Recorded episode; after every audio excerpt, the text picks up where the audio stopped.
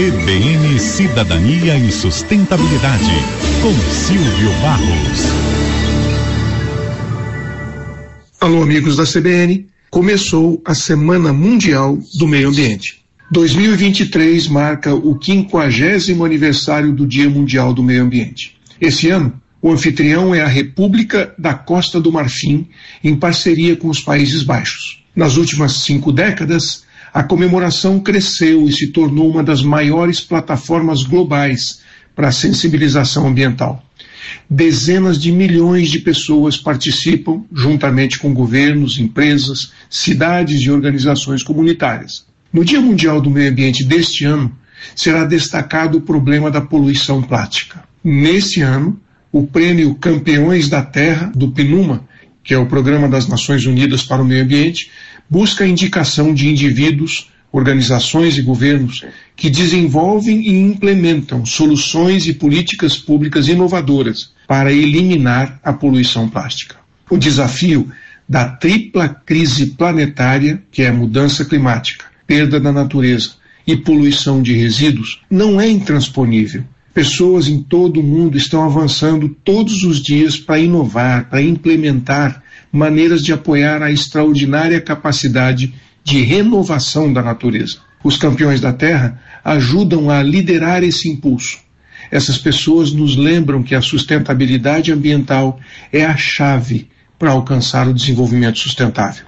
Este ano de 2023 é crítico para garantir que o mundo se una a fim de acabar com esse flagelo da poluição plástica. Em 2022, foi aprovada uma resolução histórica na Assembleia da ONU com o objetivo de desenvolver um instrumento internacional juridicamente vinculante sobre poluição plástica, inclusive no ambiente marinho, com a ambição de concluir as negociações até o final de 2024.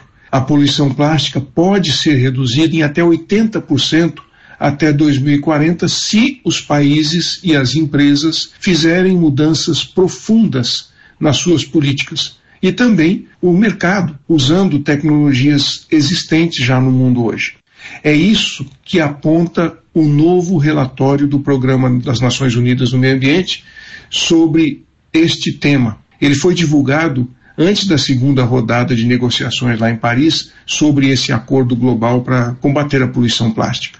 E ele descreve a magnitude e a natureza das mudanças que são necessárias para acabar com esse problema e criar de fato uma economia circular. O título do relatório é Fechando a Torneira como o mundo pode acabar com a poluição plástica e criar uma economia circular. E o conteúdo do relatório foca em soluções e analisa práticas concretas, mudanças de mercado, políticas públicas para informar decisões governamentais e também a ação empresarial. Você já pensou em como que você mesmo pode participar desse desafio? Um abraço. Aqui é o Silvio Barros, para a CBN.